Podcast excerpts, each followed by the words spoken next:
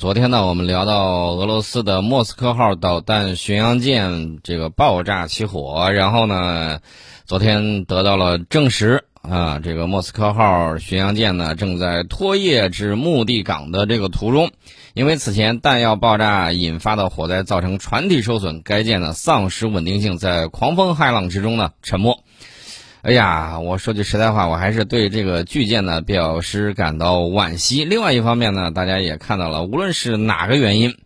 不管是乌克兰说的是乌克兰自己用海王星巡航导弹重创的，还是说是由于火灾引发弹药殉爆导致的这种损坏，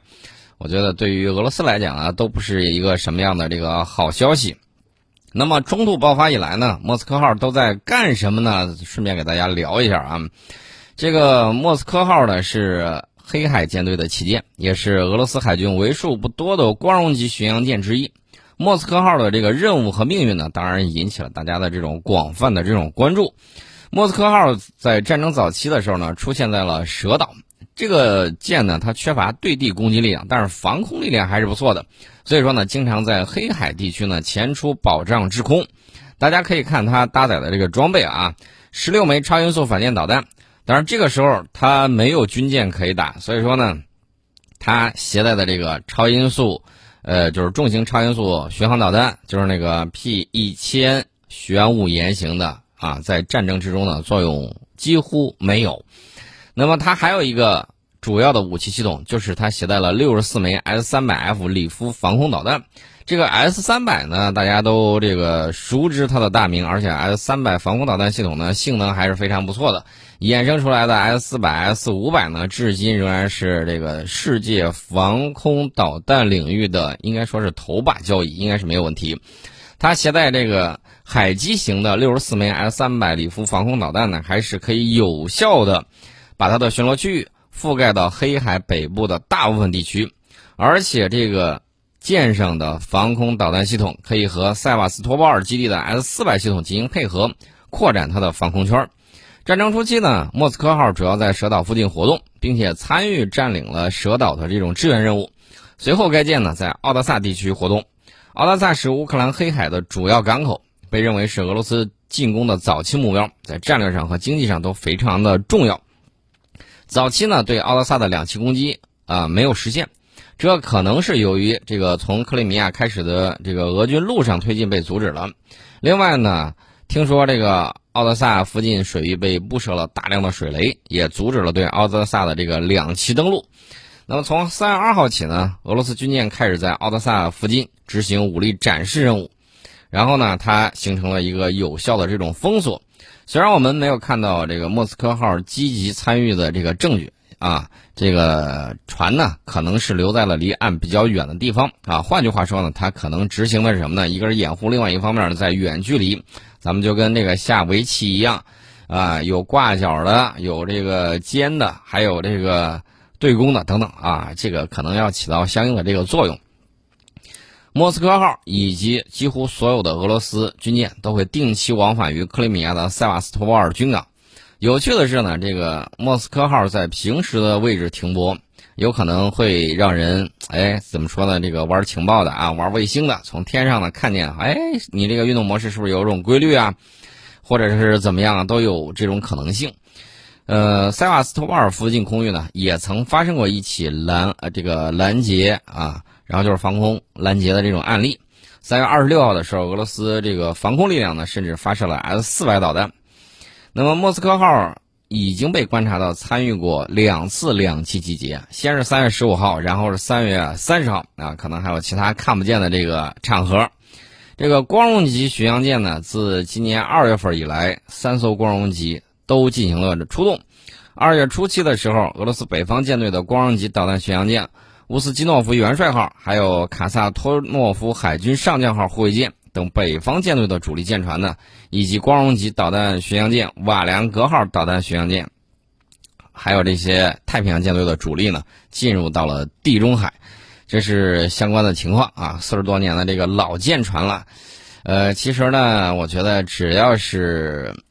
主要是抹不下面子啊。也要抹下面子的话，其实像这个海军的这个军舰呢，我们能下饺子就能给你玩儿啊，卖饺子，这个是没有问题的。所以说呢，大船呢对他们来说到底有多大用处呢？我们现在很少看到像万吨大驱去当旗舰的啊，一般都有专用的这种指挥舰呢，然后呢以航母为核心建立的这个航母打击群啊，等等等等，这个大家也要看看到相关的这个情况。莫斯科号黑海舰队的旗舰，一九八三年服役，幺幺六四型导弹巡洋舰的首舰，原名叫光荣号，一九九六年改名为莫斯科号。那么这也是俄罗斯海军水面战斗舰艇之中的第三大，仅次于库兹涅佐夫号航母和彼得大帝号的核动力导弹巡洋舰。这是我们给大家说到了昨天的这个情况啊，到今天又有了新的这种发展和变化。那么我们接着跟大家聊啊，这个其实呢，大家要注意一个点，什么点呢？就是我们前几天跟大家聊到了，说我们的神舟十三号乘组。要返回来了，这个呢，大家是不是也看到相关的这个消息了啊？前几天的时候，我们给大家介绍说，天舟二号货运飞船在北京时间三月三十一号十八点四十分受控载入大气层，飞船的绝大部分器件呢，这个被烧蚀销毁，少量残骸呢落入南太平洋预定的安全海域。那么，我们的天舟二号呢，是中国空间站关键技术验证阶段发射的首艘货运飞船。二零二一年五月二十九号发射入轨，这也是我国空间站货物运输系统第一次的应用性飞行，直接给空间站送去了六点八吨的补给物资。那么在轨运行期间呢，天舟二号货运飞船先后和天河核心舱进行了四次交会对接，然后按照计划呢完成了飞船的绕飞、机械臂转位舱段的验证、手控摇操作、交会对接等多项拓展应用实验。与空间站分离之后呢，充分利用飞船的推进剂余量，成功实施了货运飞船与空间站两小时的快速交会对接。这个呢，给我们空间站的建造、运营、管理啊，这个积累了丰富的这种经验。那么，我们说到我们的这个成员组啊，二零二一年的十月十六号的时候，航天员翟志刚、王亚平和叶光富在酒泉卫星发射中心搭乘神舟十三号载人飞船进入天河核心舱。这是入驻我国空间站的第二批航天员，呃，这个到他们准备下来啊，这个时间差不多也就半年时间的六个月。我们从中国载人航天工程办公室了解到，神舟十三号载人飞船呢已经完成了全部的既定任务。近日呢，它会择机撤离空间站核心舱组合体，返回东风着陆场。目前，乘组呢已经做好了飞船撤离之前的各项准备。东风着陆场还有工程相关系统正在开展迎接航天员返回的各项准备工作，所以说呢，期待我们的家人回家。另外一方面呢，我们也看到啊，SpaceX 公司最近也有新的这个动作啊，有成就的时候还是要说的，咱们这个实事求是，然后呢，也非常客观的给大家展示一下美国在商用航天方面呢有哪些进步。在前几天的时候，这个 SpaceX 公司呢。用猎鹰九火箭在佛罗里达州肯尼迪航天中心将四名平民乘客呢送往国际空间站。那么，除了美国国家航空航天局前宇航员这个阿莱格里亚之外，这次搭载这个龙飞船参加太空旅行的乘客还包括美国人拉里康纳以及加拿大人马克帕西，还有以色列人伊尔坦史底比。这三位富商呢，要为这个旅行各自支付五千五百万美元。我记得当年俄罗斯这个经济比较差的时候啊，我记得是南非那个首富啊，第一次这个太空游客，他当时支付的价格大概是两千万美元，两千二吧还是两千，我忘了啊，记不太清楚了，大概就是这么一个价格。大家看看现在这个价格还是。啊，增加了不少，呃，基本上属于翻番了还要多。那么这些乘组啊，这些乘客，在空间站呢，要完成科学研究以及商业活动在内的一系列计划啊。到底都有什么计划呢？也许有可能在 TikTok 上进行直播啊，什么之类都有可能。那么四天之后，这也就是四月十九号，他们将在佛罗里达海岸附近降落，就是，哎，回来。回来的时候呢，他们的这个方式呢？大概率就是直接啊掉到这个水里面，然后呢，大家把它给捞出来，有可能是这个样子。俄罗斯之前呢也把这个平民游客送入到国际空间站里面，这个之前我们曾经给大家讲过。当然这次呢，主要是由经太空旅游的休斯顿的这个呃那个公司来组织，也是 NASA 首次参与太空旅游业务的这个合作。呃，我觉得这个呢。以后的这个价格会越降越低。去年的时候啊，包括 SpaceX 公司在内啊，还有这个维珍银河、还有蓝色起源这些公司啊，在太空旅游领域都在展开竞争。七月十一号的时候，就去年七月十一号，维珍银河公司的那个团结号太空船在美国新墨西哥州呢，完成了首次满员的太空试飞。公司的创始人布兰森呢随行。九天之后，美国蓝色起源公司的新谢泼德飞行器。在德克萨斯州完成了首次载人太空试飞，公司的创始人亚马逊公司的前首席执行官杰夫·贝索斯随行。九月十五号的时候，SpaceX 公司用猎鹰九火箭将龙飞船成功送上了太空。由四名非专业宇航员组成的太空旅行团呢，在这个绕地轨道上飞行了三天的这个时间。我们还是期待啊，有更多的这种太空探索。呃，上去之后呢？大家也看到了，我们有航我们的航天员啊，在太在地面科技人员的这种支持之下，圆满的完成了两次出舱活动之外，还有两次太这个天宫的课堂太空授课。以后的时候呢，包括这个美国呀，还有其他国家的这个小朋友啊，也能够看到中国的航天员在中国的空间站之内进行太空授课。哎，到时候啊，说不定就是双语教学，我们的这个影响力呢会越来越多。当然了，以后说不定。说不定啊，他们学会中文之后，也就不用我们在这个到时候哎准备双语啊或什么之类，还是要让更多的这个小朋友，人类的未来，这个是这个人类的花朵啊，向往太空，探索太空。那么说到这儿的时候呢，大家还。记得不记得我们在月球上辛勤工作的小兔兔啊？小兔兔前一段时间呢，听说是发现了水晶宫啊，不对，应该是广寒宫。水晶宫是这个龙王爷的，这个广寒宫呢，远处看的像个小石门啊，像一个小建筑，走近看了好像是一块大石头。到底要怎么走近，然后看到什么样的这个装备啊？这个我觉得日后可能大家会知道。那么我们再说说月球。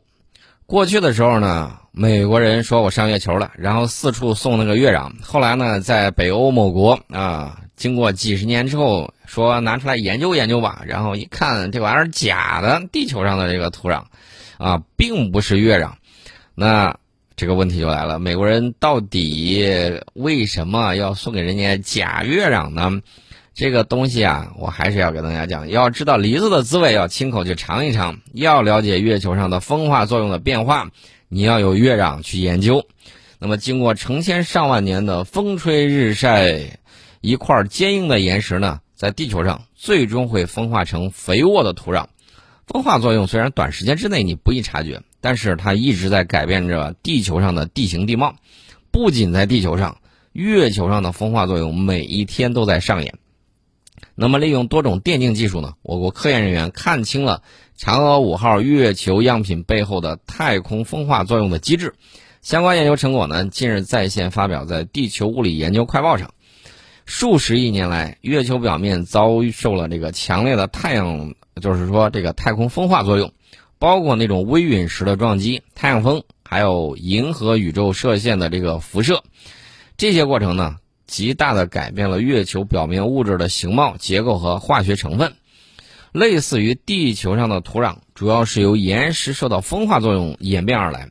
月壤呢，也是月岩经过长期的太空风化作用形成的。所以说呢，通过研究月壤，可以深入理解撞击和太阳辐射与这个月球表面物质的相互作用的过程以及机理，认识月球表面物质演化和空间环境变化的这个过程。但是呢，大家注意啊，我实打实的看过月壤，哎呀，当时真是一眼万年。那个月壤呢，很少一点点，就在珠海航展，啊，中国国家航空航天局那个顶上呢，展位上就有。很多朋友不注意就走过了，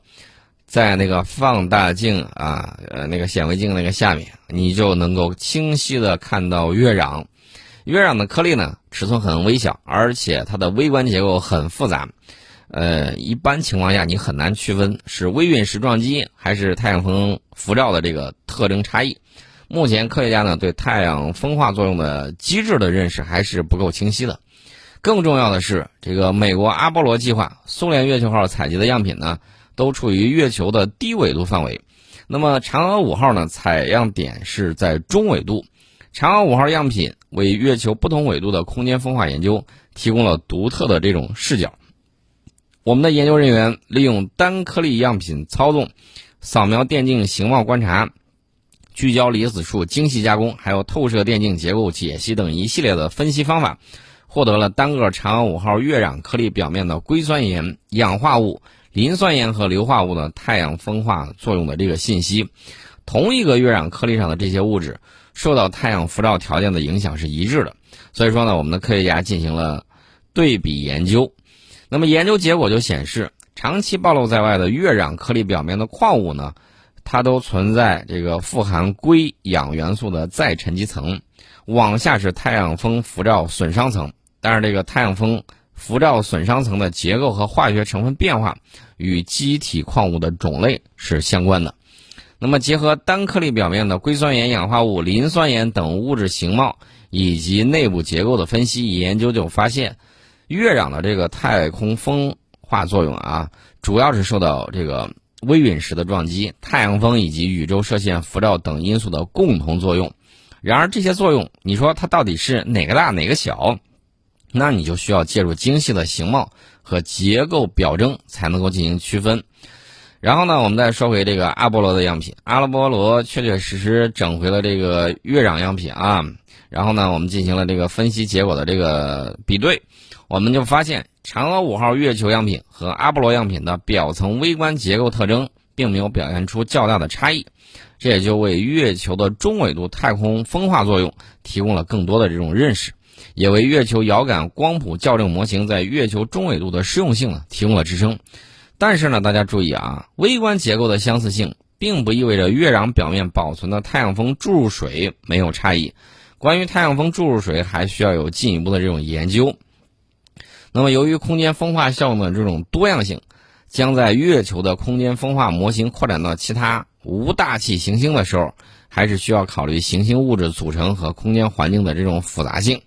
所以，我们通过一粒小小的月球的尘埃啊，然后了解到月球风化变化的这种情况，然后呢，为我们以后的这种太空探索，为以后的这个更远的行星际间的这种探索。来提供更多的这种帮助。好，我们先进一下广告，广告之后我们接着跟大家聊。